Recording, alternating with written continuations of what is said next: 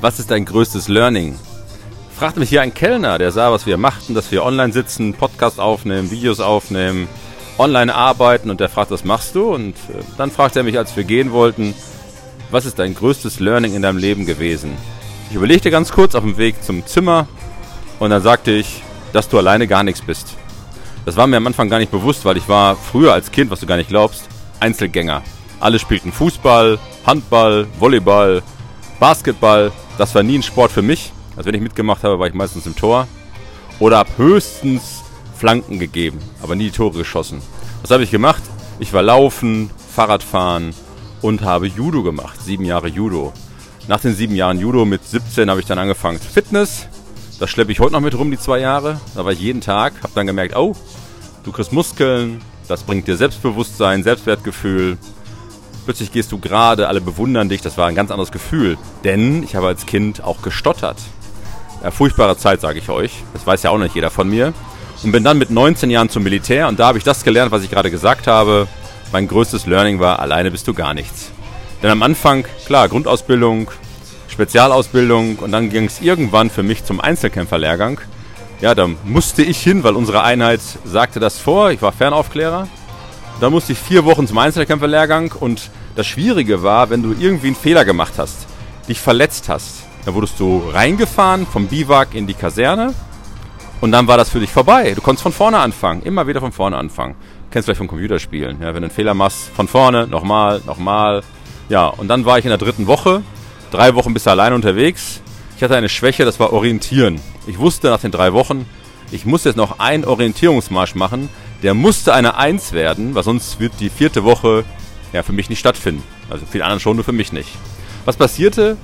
Jemand kam auf mich zu und sagte, du Frank, wir bilden gerade eine Gruppe. Es bilden sich dann Gruppen, so fünf Gruppen waren wir noch. Zwischen sechs, sieben, acht Menschen. Weil wir waren hinterher auch nicht mehr da von 120. Ja, von 120 haben dann 30 bestanden. Hätte ich nie gedacht. Und dann sagte ich nur, ja klar, ich würde gerne mitmachen mit euch. Nur ich muss noch einen Marsch machen und wenn der keine Eins wird, dann war's das. Was sagte er zu mir? Will ich nie vergessen. Frank, wir helfen dir. Ich so, wie, die helfen mir? Kannte ich vorher gar nicht. Ja, und was haben wir gemacht? Wir sind dann zu zweit, also der Beste vom Team, der super orientieren konnte. Der musste ja auch seine Strecke ablaufen. Ich musste meine Strecke ablaufen. Wir beide sind dann zusammen, haben uns dann getroffen, was nicht so erlaubt war, ja, aber als Kameradschaft beide Strecken im Laufschritt abgelaufen. Laufen konnte ich damals schon, er auch. Und wir kamen dann rein, eine Viertelstunde bevor es eine 2 geworden wäre. Also es war eine 1. Da fragte mich der Ausbilder noch am Ende, äh, wieso ich plötzlich so gut bin am Ende. Ja, sage ich, ich brauche den Druck. Ist heute noch so. Ja, wenn ich Druck habe, dann werde ich richtig gut. Manche zerbrechen ja, aber ich werde richtig gut.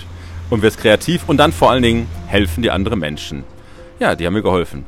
Dann unsere Höllenwoche, wie wir sie nennen. Eine Woche war ja dann auch mal draußen, das waren fünf Tage aber nur von Sonntag bis Donnerstag waren wir draußen und du kannst dir vorstellen, ich wäre für dieses Team, wäre ich gestorben, weil ohne die wäre ich gar nicht dabei gewesen.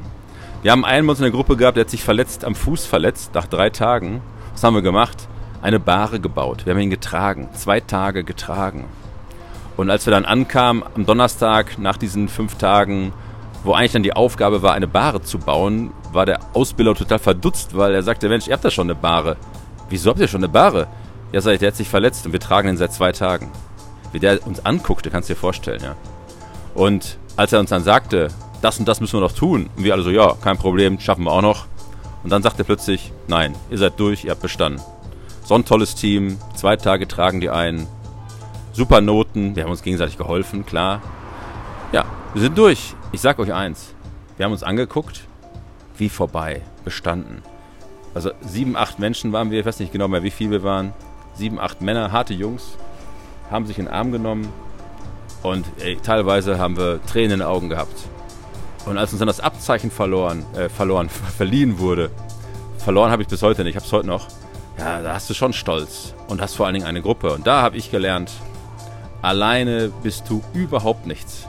Denn wir hatten einen dabei, der konnte super orientieren, wir hatten einen Motivator dabei, wir hatten einen dabei, der sich in Waffen gut auskannte, wir hatten einen dabei, der super Hinterhalte legen konnte. Also da ging es ja immer darum um Essen, um andere Dinge, ob du dir dann kriegst oder nicht das Essen. Wenn du den Hinterhalt nicht gut gelegt hast, hast du kein Essen bekommen. Ja, hast du nur Wasser, ein paar Kekse gehabt. Ich durfte dann den Nahkampfausbilder ausschalten, auch eine tolle Geschichte. weil sie sagten, okay, wer hat Kampfsporterfahrung? Das war ich. Judo, Kickboxen, Nahkampf. Ja, ich durfte den Nahkampf ausbilden, Bilder ausschalten, den ich auch nicht mochte. Also hat auch geklappt. Ja, und ich durfte das Funkgerät tragen, weil ich der Stärkste von allen war. Habe ich das Funkgerät, das war nicht leicht. Das war so ein großes Ding, so ein Kasten. Vielleicht kennst du den noch aus so Filmen aus dem Zweiten Weltkrieg. Habe ich dann freiwillig getragen, weil ich war der Stärkste und alles gut. Wir haben bestanden, darum geht es ja hinterm Leben, dass du die Prüfung, die du hast, auch bestehst. Und vor allen Dingen, wenn du dann andere um dich herum hast, die genauso ticken wie du, die auch Fähigkeiten haben, die du vielleicht nicht hast, ja, dann geht das doch. Dann bist du so ein Superhuman, wie man es nennt. Jeder hat eine Eigenschaft, die der, die der andere nutzen kann, gebrauchen kann. Frag dich mal, welche Eigenschaft hast du, die andere gebrauchen können. Vielen fehlt es ja an Selbstbewusstsein, Selbstwertgefühl. Es reicht ja, wenn du eine einzige Sache super kannst. Da haben alle was davon. Da brauchst du auch jetzt kein Team für, sondern mach's doch online. Erstell ein Video, erzähl, was du kannst. Ja, sei mutig. Und es werden dir viele, viele Menschen dankbar sein dafür. Stell dir vor, damals hätte einer jetzt Videos gemacht über Orientieren. Wäre doch cool gewesen, ja? Der konnte super orientieren, sonst konnte der auch nicht viel. Der andere hätte ein Video gemacht über Waffen. Ich hätte ein Video gemacht über Nahkampf. Oder was weiß ich. Ja, eine einzige Sache. Und meine Frage an dich ist, welche eine Sache kannst du besser als alle andere? Wenn du es nicht weißt, frag dein Umfeld, die werden es dir beantworten. Danke fürs Zuhören. Wenn du Fragen hast, melde dich gerne. Ich suche auch immer noch Menschen mit Spezialfähigkeiten, die eine Sache viel besser können als ich. Und ich bin davon überzeugt, dass du irgendwas auf jeden Fall besser kannst als ich. Lass uns das herausfinden, melde dich bei mir, freue ich mich, mit dir Kontakt aufzunehmen, denn ich weiß ja nicht, wer du bist, ich weiß nicht, wer das jetzt gerade hört.